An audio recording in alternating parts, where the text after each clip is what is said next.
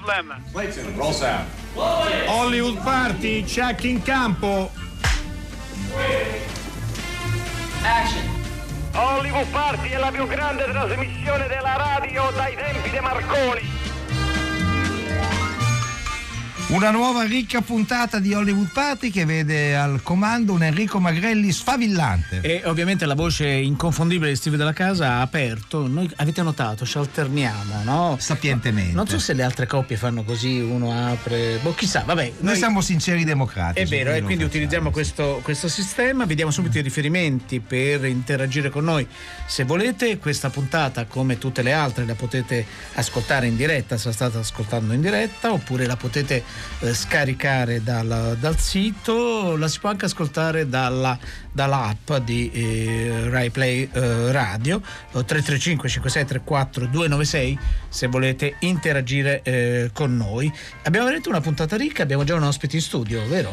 Eh, diamo il benvenuto infatti a Emanuele Di Nicola. Ciao Emanuele. Sì, ciao, intanto buonasera a tutti, vi ringrazio dell'invito. È un piacere averti qui. Con lui parleremo della dissolvenza del lavoro, il libro che ha fatto sul, sulla presenza del, del lavoro salariato e non salariato nel, nel cinema, ma ne parleremo abbondantemente più tardi. Allora, abbiamo un po' di notizie. Cominciamo da una notizia che ci ri- riguarda in realtà, proprio perché eh, tra non molto è prevista la festa il 12 di aprile. In realtà la trasmissione è nata eh, la settimana successiva, però come sapete in aprile c'è, eh, la, no, c'è la Pasqua. Pasqua proprio quella settimana e Hollywood Party si appresta a festeggiare i 25 anni di vita eh, e eh, sapientemente è stata scelta una, eh, come dire, uno slogan, un titolo che è Buona la 25esima. Eh, 25 anni di trasmissione, come abbiamo pensato di festeggiarla? A parte la serata del 12, al quale vi da- 12 aprile, al quale vi daremo tutti i dettagli possibili immaginabili. Anche perché adesso non li abbiamo ancora. Non li abbiamo ancora, quindi potrei dire solo delle cose molto vaghe e approssimative, naturalmente. Eh, però per il cinema e la radio, che è uno degli appuntamenti ormai eh, così classici della nostra trasmissione, si è pensato di ripercorrere gli ultimi 25 anni del cinema italiano, facendo dei cinema alla radio con la presenza di registi, Steve, vero? Sì, abbiamo già fatto Daniele Lucchetti con la scuola, lo trovate nel podcast, il 3 marzo passerà un altro Daniele, Daniele Vicari che commenterà il suo film Diaz, Eh, ci saranno nel mese di marzo Alice Rohrwacher, Luca Guadagnino, Alina Marazzi, Pietro Marcello, Francesco Muzzi e Saverio Costanzo. In che ordine e con quali film non lo sappiamo ancora, ma sarà un evento straordinario. Alcuni non lo sanno neanche loro Esatto. ancora, no? Scherzo ovviamente, stiamo, stiamo scherzando. Mm. Eh, e poi ehm, c'è qualcosa che potete trovare proprio no? Sul nostro sito. Sul nostro sito, che sono due belle vignette. Sì, che rispondono alla domanda come si può disegnare Hollywood Party? A rispondere è stato l'illustrazione Good che ha dedicato due illustrazioni esclusive in occasione dei 25 anni della trasmissione. Le trovate sul nostro sito, eh, sono molto carine, noi siamo molto fieri di aver avuto eh, questa- imp- questo importante riconoscimento da parte di uno dei nomi più interessanti della, della scena grafica italiana di questi anni. Allora, eh, notizie che possiamo darvi. Dal- dall'1 al 4 aprile tornano i Cinema Days, il biglietto sarà a 3 euro, quindi vedremo. Poi sempre questa cosa dei biglietti molto scontati ehm, scontentano a volte, no? almeno Sì. alcuni, ehm, alcuni esercenti, però vi daremo conto di, di- e capire. Non si è ancora capito se poi questi siano oggettivamente un incentivo ad andare al cinema superati Sono giovani, pareri no? diversi. Secondo te, Steve? Allora, i miei amici esercenti dicono di no, che serve solo a riempire le sale in quei, quei giorni e dopo eh, si crea invece addirittura l'effetto opposto, cioè un vuoto pneumatico per i giorni successivi. Non lo so, bisognerebbe farlo ragionando con i dati alla mano, cosa che non, eh, che non ho e quindi non, eh, mi astengo dal giudicare. No, no, quello è abbastanza evidente. Questa mattina c'è stata la conferenza stampa del- con le nomination del Davide di Donatello. Anche stamattina qualcuno, invece di chiamarlo Davide, l'ha chiamato David. eh, quello, quello succede naturalmente. La serata verrà trasmessa da Rai 1 e eh, 27 di marzo, quindi quelle di questa mattina sono soltanto le nomination. Eh, c'è però già un vincitore che eh, questo tradizionalmente viene annunciato nella, nella conferenza stampa in cui si presenta tutto il programma ed è il miglior, quello che è stato considerato il miglior cortometraggio. Il titolo è Frontiera di Alessandro Di Gregorio e domani eh, Rai Movie lo eh, trasmetterà e quindi è una buona eh, così, un'ottima vetrina. Per quello che riguarda le nomination, eh, c'è eh, il record di nomination, le ha avute il film di Matteo Garrone, Dogman, eh, che ha avuto addirittura 15 nomination. Comunque dopo le analizzeremo Sì, certo, nei dettagli. certo. Anche Martone è andato bene, no? Sì, ne ha, avute, ne ha avute 13, e poi al terzo posto come numero di nomination c'è Chiamami con il tuo nome di Luca Guadagnino e Loro di Paolo eh, Sorrentino, ne hanno, avute, ne hanno avute 12 e poi con nove candidature c'è Lazzaro Felice di Alice Rohrwacher che sarà protagonista, come diceva prima eh, Steve, di una delle nostre eh, domeniche e Sulla mia pelle di Alessio Cremonini. eh, eh, che tra l'altro è un'opera, è davvero un'opera prima. Oggi sarebbe il compleanno di Massimo Troisi, eh, persona che ci, eh, ci manca molto. Per ricordarlo e per fargli gli auguri dovunque lui si trovi in questo momento, abbiamo ripescato negli archivi delle teche RAI, eh, grazie alla nostra amica Francesca Cadin, a tutti quelli che sono eh, da quelle parti e che ci aiutano tempestivamente quando chiediamo loro qualcosa, un bellissimo brano in cui nel 1989 a Venezia, eh, l'anno in cui ha vinto la Coppa Volpi Exequo per Che ora è il film di Ettore Scola che lo vedeva interprete, eh, Massimo Troisi commentava così l'attesa di chi sarebbe stato il vincitore del premio per il miglior attore. Da quando sono arrivato a Venezia non sento altro, sono arrivato due secondi fa, tu solo mi dici che è un film eccezionale, bellissimo, ma sento che intorno ci sta un'aria proprio di mh, molta curiosità, attenzione e gente pure che non l'ha visto mi dice sei bravissimo, non lo so, così preso dall'emozione. Io infatti spero molto eh, con questo film di mh, arrivare finalmente a vincere la sorbetteria di Ranieri. Intera, intera, sì. io punto molto proprio sulla sorbetteria, è una cosa che mi darà molto piacere, pensa io da grande ai miei nipoti potrò dire nell'89 a Venezia ho vinto la sorbetteria di Ranieri. E quindi eh, diciamo che questa è la mia più grande ispirazione, eh, ma di attore, parte a Venezia e tutto, e quando poi ci sarà, non lo so, il connetto algido e cose così, io punterò sempre e solamente a queste cose qua. Al gelato. Al gelato. Allora, questo era Massimo, era Massimo Troisi. Sì, ci manca davvero tanto, Sì. no, non c'è proprio dubbio. Allora, è il momento del quiz. Oggi l'ho congegnato io. È E veramente quindi- molto facile. Gli indizi metteteli a fuoco. L'indizio bonus lo trovate già sulla nostra pagina eh, Facebook. E il numero di telefono, eh, quello verde, è da comporre per eh, segnalare se pensate di aver indovinato il film, è 800 050 333. Allora, il primo indizio recita così: In questo film, se hai amici teppisti, è facile essere coinvolti o arrestati per rissa.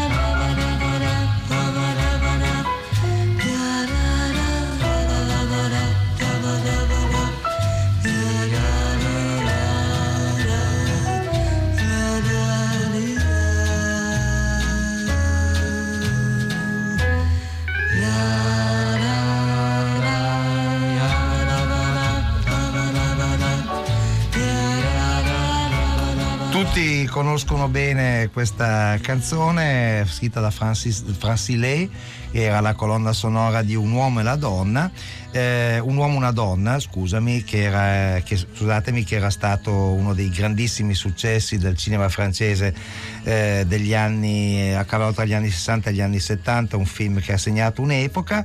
Eh, questo film era diretto da Claude Lelouch e Claude Lelouch è ospite a Verona eh, del Festival Schermi d'Amore, la giunto alla quindicesima edizione, si svolge dal 12 al 19 febbraio al Teatro Ristori di, di Verona, lo dirige Paolo Romano, è un festival che ha tante sezioni, passato presente, tutte le Carmen del mondo, dedicato ovviamente alla, alla, alla Carmen, ha avuto grandi ospiti nel recente passato, da Sidney Pollack a Roger Corman, Dario Argento, Liv Ullman, ma quest'anno ha centrato per un festival che parla di amore, a Verona non si può non parlare d'amore, ha centrato veramente l'ospite migliore che ci potesse essere. Claude Lelouch, benvenuto, bienvenue, Monsieur Lelouch. Bonjour, bonjour, buonasera, buongiorno. Eh, allora, eh, a Claude Lelouch eh, vorremmo subito chiedere che impressione gli fa una retrospettiva eh, a lui dedicata nella città proprio del, dell'amore, nella città di Giulietta e Romeo. Euh, c'est-à-dire, euh, il y a une rétrospective euh, dédiée à vous dans la ville de, de Juliette et Roméo. C'est Oui. une, une reconnaissance très importante, je crois, pour euh, votre carrière. Écoutez, c'est vrai que j'ai consacré ma vie à essayer de comprendre euh, pourquoi un homme et une femme se donnaient tant de mal pour aller dans le même lit et après pourquoi ils se donnaient tant de mal pour ne plus y aller. Voilà, donc j'ai j'ai passé ma vie à essayer de comprendre euh, ce mystère extraordinaire qu'est l'amour. Et j'ai très vite compris que c'était le sujet essentiel, fondamental, que c'était le sujet qui intéressait le plus l'humanité. Donc euh, je lui ai consacré une grosse partie de mes films. Voilà. Allora sì, io ho, eh, ho dedicato una gran parte della mia filmografia a capire perché un uomo e una donna eh, devo- decidono di andare a letto insieme e poi di non andarci più. Ho pensato che l'amore sia una delle cose che maggiormente interessa l'umanità e proprio per questo ho dedicato una gran parte della mia filmografia. Eh, è un'importanza appunto un uomo e una donna che poi è stato ripreso anche eh, in un film successivo che ha un po' segnato la sua filmografia anche se Claude Lelouch ha fatto molto altro nella, nella sua carriera. Eh, l'ha sentito un po' come un peso questo, eh, questo tema nella- nel- nelle opere che vengono ridedicate, nelle rétrospectives. C'est-à-dire, vous avez fait des films qui sont aussi très différents. Vous avez fait des, comédies, vous avez fait des, oh, euh, autres films. Euh, je voudrais savoir, est-ce que c'était euh, un, un petit peu un conditionnement avoir eu beaucoup de succès avec un homme et une femme? Non, vous savez, il n'y a pas de règle. J'aime, j'ai- j'ai- j'aime tout dans la vie. Je- j'aime le chaud, j'aime le froid, j'aime la mer, j'aime la montagne. Je- mon gros défaut, c'est de tout aimer.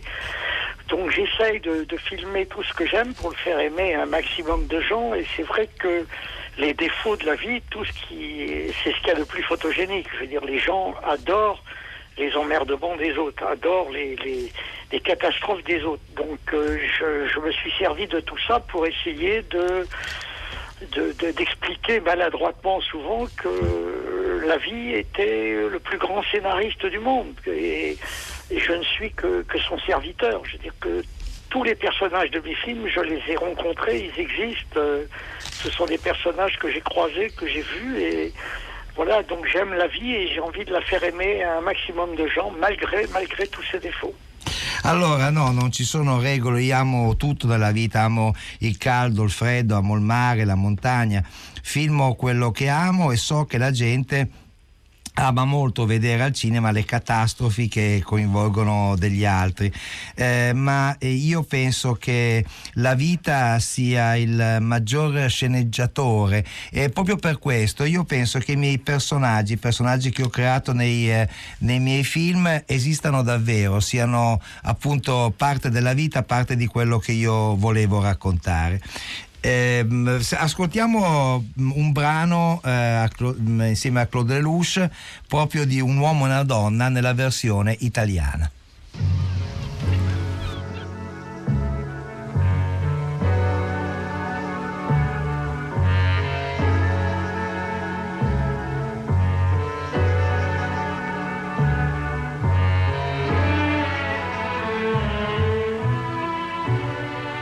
Com'è bello quell'uomo col suo cane. Guardi, hanno perfino la stessa andatura. È vero. Ha mai sentito parlare dello scultore Giacometti? Ah, sì. Sì, lo trovo molto bravo. Una volta ha detto una cosa straordinaria. Ha detto, in un incendio tra un Rembrandt e un gatto, io salverei il gatto. Sì. E ha concluso, e dopo lo lascerei subito andare via. Davvero? Sì, è proprio questo che è straordinario. No? Eh sì, sì, è molto bello. Significa, tra l'arte e la vita, io scelgo la vita. Come ha ragione. Eh sì. Ma perché mi ha fatto questa domanda? Su Giacometti? Sì. A proposito di quell'uomo là e il suo cane.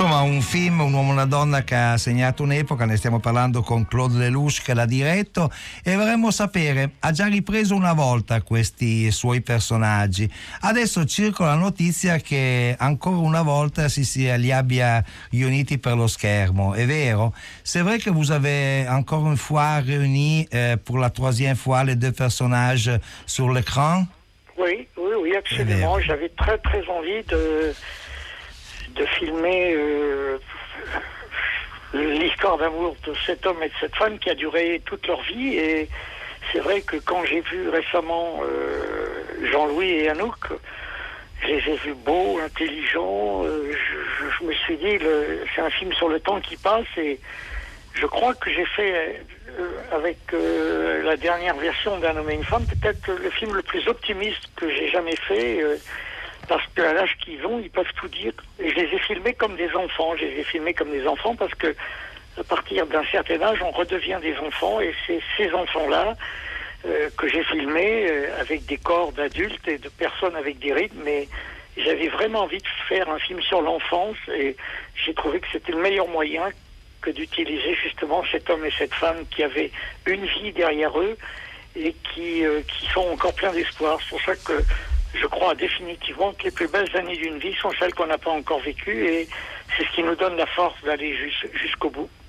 Eh, certo, io avevo ancora voglia di eh, farli stare insieme. Loro sono stati una coppia che al cinema, come dicevo anche nella vita, eh, nella vita che io ho creato, sono stati insieme per tutta la vita. E quando ho visto che Jean-Louis Trintignant e Anouk Aimé erano ancora così belli e intelligenti, ho cercato di fare un, di nuovo, un nuovo film con loro, un film sul tempo che passa e di fatto un film, forse il film più ottimista che ho girato nella mia carriera. Li ho ritratti come dei bambini che hanno un eh, corpo d'adulto ma che hanno ancora questa ingenuità nei confronti del mondo. Eh, ho voluto, volevo proprio fare un film con l'infanzia e eh, questo mio nuovo film in questa serie. Come dicevamo prima, eh, mh, eh, Claude Lelouch ha fatto molti altri film. Io vorrei che lui ci ricordasse brevemente qualcosa di un film, diciamo, di ambiente molto diverso che ha girato poco tempo prima di eh, un uomo e una donna, e cioè Lontano dal Vietnam, Loin de Vietnam, un film credo molto importante perché racconta diciamo, quella che è stata un po' l'epoca degli anni 60, è una delle, delle cose che maggiormente ha interessato quella génération. Vous avez fait des films très différents, on on a dit ça euh, dans votre carrière. Je voudrais un souvenir de Loin du Vietnam, le film que vous avez euh, tourné avec des autres réalisateurs euh, euh, et que c'est sur, une, une chose, le Vietnam, qui était très important pour la génération des années 60. Absolument, oui, oui. Il y a eu une période où on s'est posé des vraies questions. Et c'est vrai que cette guerre du Vietnam nous a interrogés sur les problèmes du monde. Et donc, euh, à un moment donné, tous les grands metteurs en scène français ont décidé, à un moment donné, de, faire un film sur euh, justement cette période euh, contradictoire. Et, donc, j'ai participé à ce film. avec Alain René, Jean-Luc Godard et, tous les autres metteurs en scène français. On a tous, à un moment donné, moi je suis le, le seul à avoir été au Vietnam et à avoir filmé la guerre du Vietnam sur un porte-avions. Donc je me souviens très très bien de cette période-là et en plus c'est à cette période-là que j'avais obtenu mes deux Oscars à Hollywood. Donc j'ai quitté Hollywood pour aller euh, à Saigon euh, filmer sur un porte-avions. Allora, eh, sì, eh, me lo ricordo molto bene perché era un periodo di, eh, di problemi veri che ci si poneva, eh, ci si interrogava su, eh, sui problemi del mondo e ci ci siamo messi insieme tutti i più importanti registi francesi, quindi c'era anche Alain René, c'era Jean-Luc Godard. Eh, io sono il solo di questo gruppo che è andato veramente in Vietnam a filmare proprio da un aereo quello che stava succedendo, la guerra che si stava sviluppando da quelle parti. Eh, sono molto contento perché reduce dai miei Oscar eh, hollywoodiani sono andato da lì quasi eh, eh, subito direttamente in Vietnam a filmare quello che è successo. Eh, noi ringraziamo tantissimo Claude Lelouch per essere stato con noi, vi ricordo che è a Verona per il festival Schermi d'amore, grazie mille, lo salutiamo col, eh, prossimamente con il trailer proprio di Loin de Vietnam, lontano dal Vietnam. Merci, merci, Merci monsieur- beaucoup. Allô? Ben, bonsoir. Bonsoir.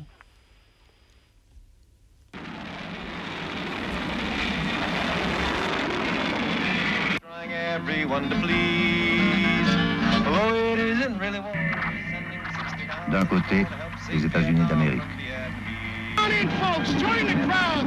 Come on in, support our boys in Vietnam! In their nightly little dramas, they put on their black pajamas and come lobbing mortar shells at me. Boys in Vietnam. En face, une guerre de pauvres. I am trying everyone to please. Although it isn't really war, we're sending 70,000 more to help save Vietnam from Vietnamese. We go round in helicopters like a bunch of big grasshoppers searching for the Viet Cong in vain.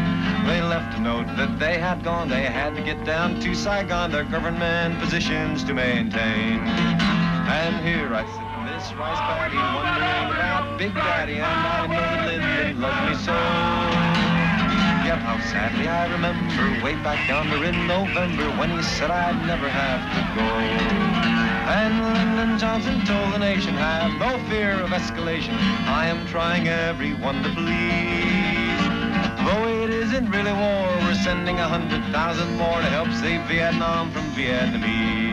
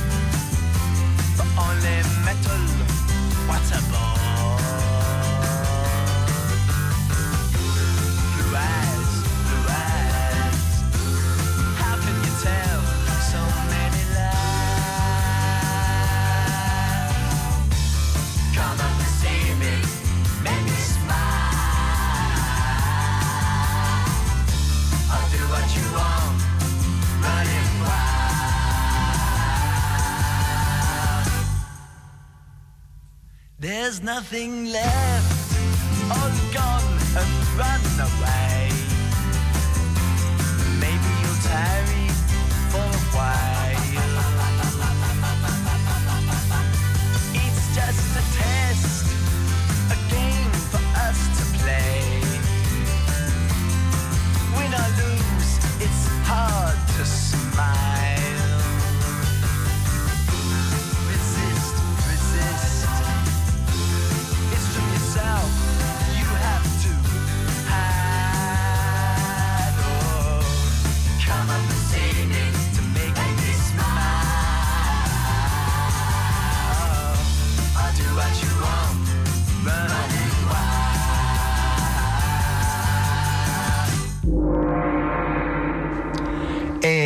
800 050 333 è il numero che dovete comporre. Adesso c'è il secondo indizio. Allora, la, scene- la sceneggiatura, no, vabbè, il gong è partita senza l'indizio, ma adesso arriva Non non l'indizio. grave. La sceneggiatura è stata scritta da due amici.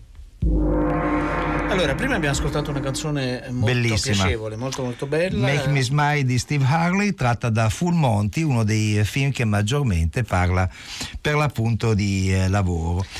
E proprio perché appunto l'abbiamo presentato all'inizio della nostra puntata, Emanuele Di Nicola, che è con noi in studio, ha eh, pubblicato un libro che troverete da dopodomani nelle librerie, le edizioni per i tipi della EDS, come si dice un T, ma adesso chissà bisogna usare un'altra formula perché non ci sono più i tipi tipografici. Il titolo tua- della- del tuo saggio, della tua ricognizione è La dissolvenza del, eh, del lavoro e come il cinema racconta no, questo, la dissolvenza, come sapete benissimo, i nostri ascoltatori la conoscono, è un, così, un procedimento del racconto eh, cinematografico. Emanuele, però cominciamo un po' da prima, no? come è nata l'idea del libro? Eh, perché il lavoro, quando noi raccontiamo di film in cui è presente il lavoro o la scomparsa del lavoro, diciamo che è una rarità, no? perché non sono poi così tanti film che affrontano il tema del lavoro. Quindi mh, raccontaci come è partita la tua ricerca. Sì, allora, mm, intanto io sono un cinefilo radicale, quindi nell'ultimo decennio ho eh, iniziato, anzi continuato a vedere di tutto, tutto ciò che usciva al cinema, ciò, che usciva nei festival internazionali e mi sono reso conto che, come sempre accade nelle grandi crisi, ehm, stava avvenendo una riscrittura radicale dello sguardo di eh, molti registi e, e- e l'ultimo decennio è stato di grandissima crisi, in particolare il 2008-2018, proprio gli ultimi, gli ultimi dieci anni. Allora i registi eh, che avevano un po' abbandonato il tema del lavoro in senso novecentesco eh, hanno- lo hanno ripreso, hanno cominciato a svilupparlo e a renderlo di nuovo protagonista dei, dei loro film. Naturalmente ci sono eh, dei maestri assoluti che lo hanno sempre tenuto al centro dei racconti, che Loce è il primo, il maggiore a mio avviso, ehm, però altri hanno ricominciato davvero a riflettere su questo tema, però hanno messo in scena un lavoro molto diverso da quello che vedevamo prima, cioè da lavoro eh, novecentesco per l'appunto, il lavoro al tempo della crisi. E allora io ehm, ho preso 500 titoli più o meno, visto e, e rivisto per anni eh, che trattavano questo argomento, il lavoro in maniera sia frontale e sia più obliqua, insomma, che entra in alcune storie ma magari non è protagonista, invece in altri casi è protagonista il lavoro e, e- e ho scelto diciamo i più significativi, ovvero mh, circa 50 titoli che dal 2008 al 2018 appunto hanno eh, riportato al cinema il lavoro e, e- e da questo è arrivata diciamo l'idea del mio libro, vedere oggi eh, come veniva rappresentata l'occupazione al cinema, l'occupazione che non c'è e anche fenomeni nuovi, perché per esempio il precariato, eh, questi sono anni in cui eh, per la prima volta i registi lo rappresentano, perché prima insomma in un'altra Italia il precariato non esisteva, c'erano i contratti fissi, invece adesso è arrivato il protagonista precario di molti film. Questo è soltanto un esempio per dire appunto come è sbocciata l'idea e, e- a quel punto mh, ho mh, diciamo deciso di fare un libro diviso per argomenti, non per registi, come si fa di solito, per tendenze stilistiche. Quindi ci sono una serie di capitoli, troverete nella dissolvenza del lavoro, che ehm, eh, si chiamano proprio come i temi, la disoccupazione, i precari, le donne al lavoro, ehm, i lavoratori anziani, perché oggi appunto c'è anche un altro problema che è difficile andare in pensione con le leggi dello, dello Stato Ne italiano. sappiamo qualcosa. sì. Eh, Una cosa che ci tocca direttamente, prima o poi faremo infatti un film su, Su su di di noi. noi. Vogliamo ascoltare proprio, prima abbiamo ascoltato la musica e c'è anche una versione leggera, se vogliamo, no? di affrontare il tema della disoccupazione e ascoltiamo Full Monty. Una serie di piogge torrenziali sta causando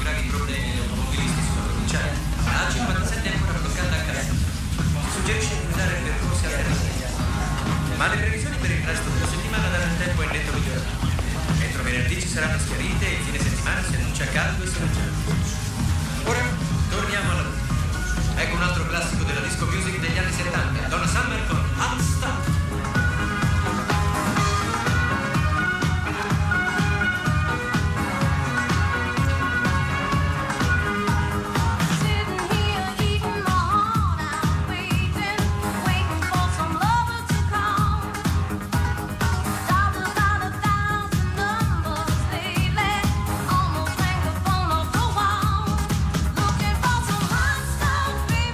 Allora, questo era Full Monty. Se avete voglia, perché non ci segnalate al 335 5634 296 quali sono secondo voi Comunque- i, i film che vi hanno colpito? Comunque ricordiamo che Full Monty è stato il primo cinema alla radio della storia di Hollywood Party, quindi anche noi un po' ci siamo dedicati. Ci siamo dedicati a, a questo aspetto. Dicevo appunto, film che secondo voi hanno raccontato la presenza o i problemi o l'assenza di lavoro in modo efficace. Eh, Emanuele Di Nicola, prima dicevi 500 film che sembrano tanti, ma in realtà se uno pensa ai migliaia, migliaia, migliaia, migliaia di film, e perché hai scelto 50 su 500? Sono quelli che ti convincono di più, quelli che ti piacciono di più, quelli che meglio di altri mettono a fuoco questo nodo tematico? Guarda, allora, ehm, prima di tutto li ho scelti ehm, eh, non per la loro ehm, bellezza, non per forza per la loro bellezza, ma alcuni perché sono estremamente significativi per eh, mostrare le tendenze del cinema sul lavoro oggi. E, e in eh, altri casi mi davano addirittura l'opportunità di fare dei paragoni eh, molto interessanti, perché ehm, se si paragona il cinema di uno Stato, per esempio il cinema eh, che si fa in Italia a quello hollywoodiano e degli Stati Uniti, insomma, sul tema del lavoro eh, emergono cose interessantissime. Per esempio, nel libro c'è un paragone fra Lo stagista inaspettato, che è un film di Nancy Myers con protagonista Robert De Niro che fa lo stagista, e un film italiano eh, che si chiama Buoni a nulla di Gianni De Gregorio, che racconta invece la storia di un impiegato che non riesce ad andare in pensione, impiegato statale. Ebbene, i due protagonisti hanno la stessa età. Nel film americano Robert De Niro è entusiasta di lavorare, nel film italiano invece Gianni De Gregorio, che è anche l'attore protagonista, non vede l'ora di lasciare l'impiego. Ecco, questo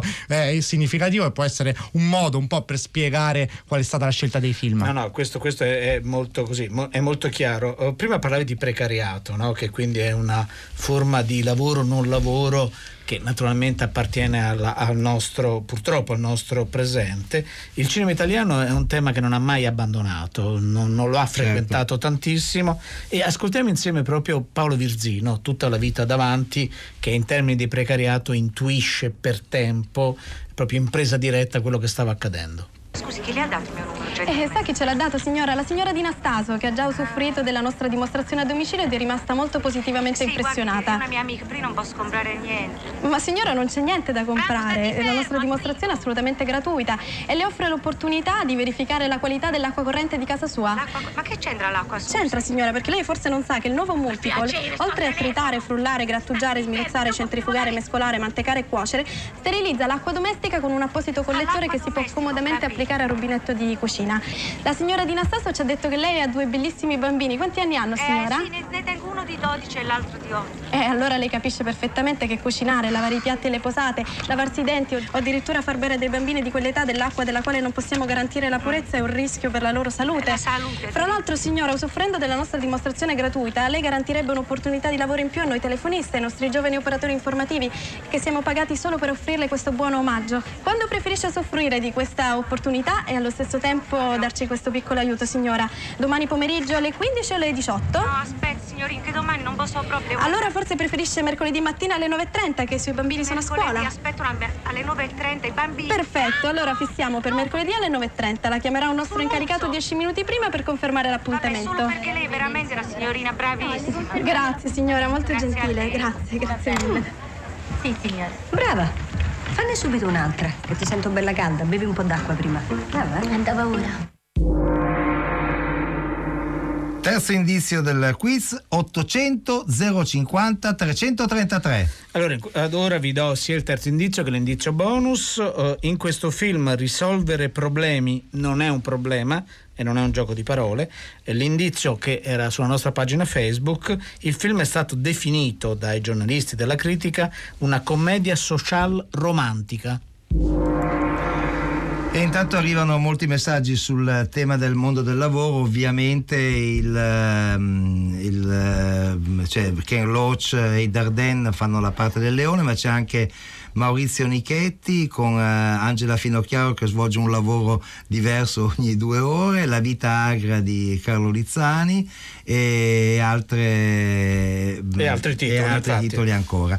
Ehm, io volevo chiedere a Emanuele Di Nicola un, qualcosa su una cosa che vi ha detto all- all'inizio, cioè che eh, dopo il, il periodo in cui si parlava del lavoro novecentesco, quindi il lavoro diciamo taylorista della fabbrica organizzata della catena di montaggio, si è passati a, un altro, a un'altra maniera di raccontare il lavoro. senza generalizzare, però credo che quando si parlava del lavoro taylorista c'era come dire una visione d'insieme di eh, tutta la società, anche delle possibilità di riscatto, mentre forse il cinema, il- quando eh, racconta il mondo del lavoro oggi, è più una storia diciamo di come uno riesce a sopravvivere al mondo e in generale al mondo del lavoro in particolare, cioè non c'è, eh, non viene quasi presa in considerazione una possibilità di riscatto collettivo. È così? Sì, infatti io questo mh, sono d'accordissimo con te, lo possiamo dire anche con una nota di tristezza, insomma, perché sono um, un po' tramontati con gli ideali novecenteschi dell'organizzazione dei lavoratori e, e c'è un film che anche eh, porta un'immagine nella copertina del mio libro che è Due giorni e una notte, eh, l'immagine è quella di Marion Cotillard, un'operaia che davvero, come hai detto, deve sopravvivere, nel senso che eh, ehm, la sua azienda indice un referendum assurdo, paradossale, che però viene fatto, ovvero eh, questa donna ehm, deve convincere i colleghi a votare per lei, a rinunciare a un bonus di 1000 euro, altrimenti verrà licenziata. Ecco, questo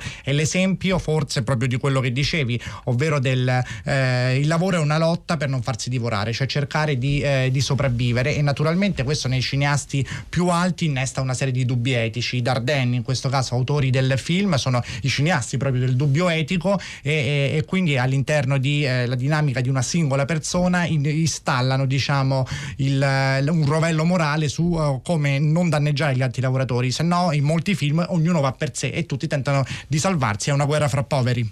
Tra l'altro tra i film italiani, e ce lo segnala anche uno dei nostri ascoltatori, c'è anche l'intrepido di Gianni Amelio, no? nel quale Albanese sostituisce, fa una, non li ho contati, ma è un- davvero è un numero impressionante di semilavori o di lavori anche, anche veri. Vogliamo ascoltare proprio una scena dall'intrepido? Pelo calote. Pelo calote, perché deve imparare a parlare. Arrabbiato, Se l'abbiato. sì. Arrotino, Allottino. correre, Colele. correre. Colele. Eh, sette vanno all'acqua e c'è fontana, sette che non basta a sette vanno all'acqua e c'è la giuna.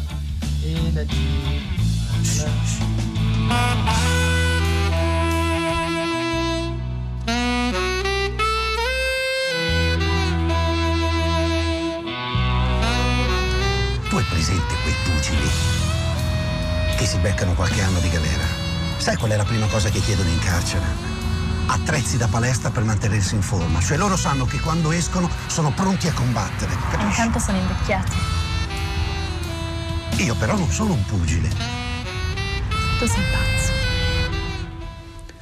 Allora, questo era l'intrepido di, eh, di Gianni Amelio. Eh, stiamo parlando con Emanuele Di Nicola del suo libro La dissolvenza del lavoro che sarà in libreria tra, eh, tra due giorni, quindi ci, ci siamo.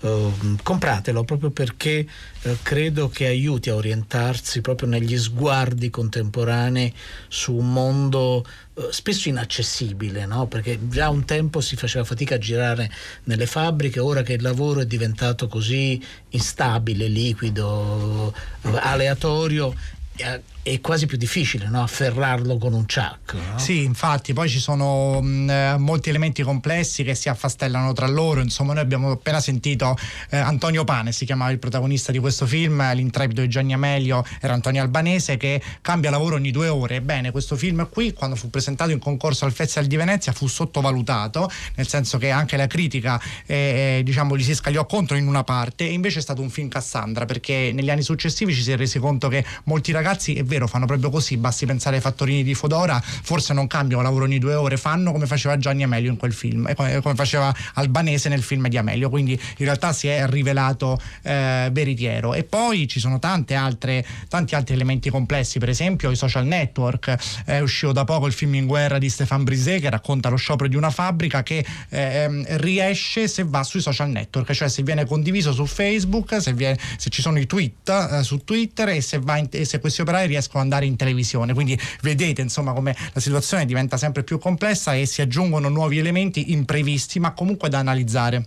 Allora, Emanuele Di Nicola, noi ti ringraziamo davvero molto. Ricordiamo il titolo del tuo libro, eh, pubblicato da EDS, La dissolvenza del lavoro. Grazie di essere stato eh, con noi. E grazie anche dei nostri ascoltatori che Sì, segnalano arrivano molti altri molti film. altri titoli, è vero. Io sono lì, ehm, viene avanti Cretino di Salce, racconta di un ex carcerato alla ricerca del lavoro, Vivere di Kurosawa, grazie signora parataccia sono tanti. Sono veramente tante. Allora torniamo proprio in chiusura, eh, prima di... eh, c'è un vincitore una vincitrice, poi naturalmente la ascolteremo per darvi conto del miglior film, della migliore regia e del miglior regista esordiente. Naturalmente non vi leggiamo tutte le categorie. Allora, miglior film, eh, il miglior film, la cinquina è composta da Chiamami col tuo nome ed è la prima volta che una storia del David viene eh, candidato direttamente Luca, eh, Luca Guadagnino. Poi c'è Dogman di, di Garrone, Euforia eh, di Valeria Golino, o Lazzaro Felice di Alice Rovacher e Sulla mia pelle di eh, Alessio Cremonini. E anche questo ci sono due registe no, che Certo. sono in corsa e anche questa è una novità. no? Quando poi genericamente o, o oculatamente si parla di parità di genere. eh, Ci sono due buoni film che meritatamente sono in lizza. Per la migliore regia Abbiamo Martone, Luca Guadagnino, Matteo Garrone, Valeria Golino e Alice Rohrwacher, quindi c'è una- quasi una sovrapposizione, una sovrapposizione perfetta per il miglior film e ci fa piacere segnare- segnalare i migliori registi esordienti che sono Luca Facchini per il Fabrizio De André, quindi no, una produzione per il cinema che è andata anche per la televisione che è andata anche al cinema, Eh, c'è Simone Spada con Sì. Hotel Che Gagarin. sta per uscire con un film eh, con Mastandrea Giallini che si chiama Domani è un altro giorno e che sta per girare Rocco Schiavone, la nuova stagione. E poi ci sono oh, Fabio e Damiano oh, D'Innocenzo con La Terra dell'Abbastanza, due veri, due veri talenti. C'è Ride, opera prima di Valerio Mastandrea, e di nuovo ritroviamo sulla mia pelle di Alessio oh, Cremonini. Naturalmente poi vi racconteremo la serata del Donatello, Certo. Rai 1, Rai Movie seguirà la-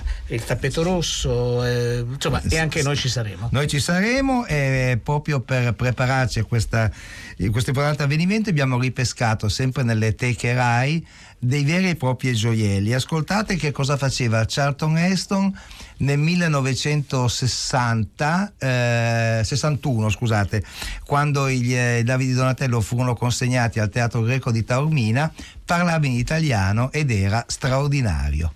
Parlo con lei, signor Heston. Eh, gli inglesi eh, pronunciano il mio nome Charlton Heston. I miei amici mi chiamano Chuck, ma i ragazzi di Roma Charleston. ma mi piace molto il eh, sistema dei eh, ragazzi italiani di pronunciare il, eh, il nome di- degli attori stranieri. Uh, Laurence Olivier, Joanna Crawford, uh, Elizabeth Taylor uh, e la Davina Maralina. Però il più divertente gioco di parole l'ho sentito in Sicilia ieri sera. Sì, è vero.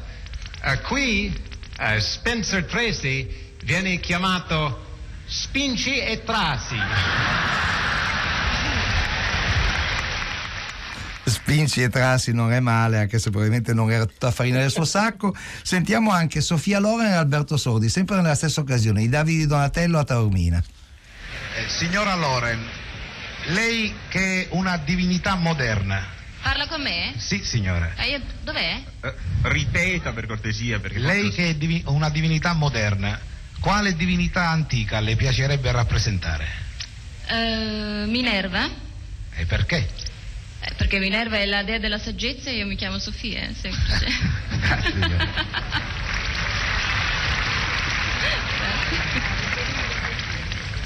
Prego. Caro Sordi, Eh, lei è un grande attore e ha avuto sempre successo, ma un fiasco non l'ha fatto mai? Il fiasco! Il fiasco, signora mia! Non si addice Alberto Sordi! Come non si addice a Taormina!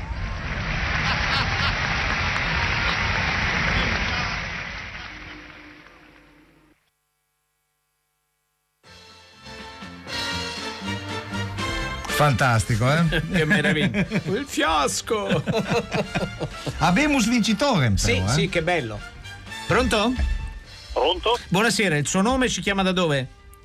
Mi chiamo Massimo e chiamo da Asti. Allora, Massimo. Ah, que- ma l'hai suggerito tu? No, no, no, no, non lo conosco. Massimo, Però qual conosco era il, no- il film non misterioso per lei?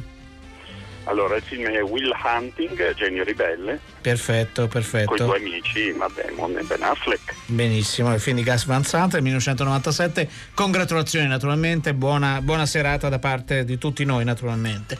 Allora, questa è la nostra sigla, titoli di coda che scorrono davvero molto velocemente. Francesca Levi, Madeleine Agnisci, Mauro Tonini che ci ha mandato in onda, Massimiliano Bonomo, Alessandro Boschi, Erika Favaro, al telefono Claude Lelouch, in studio con noi, grazie Emanuele Di Nicola.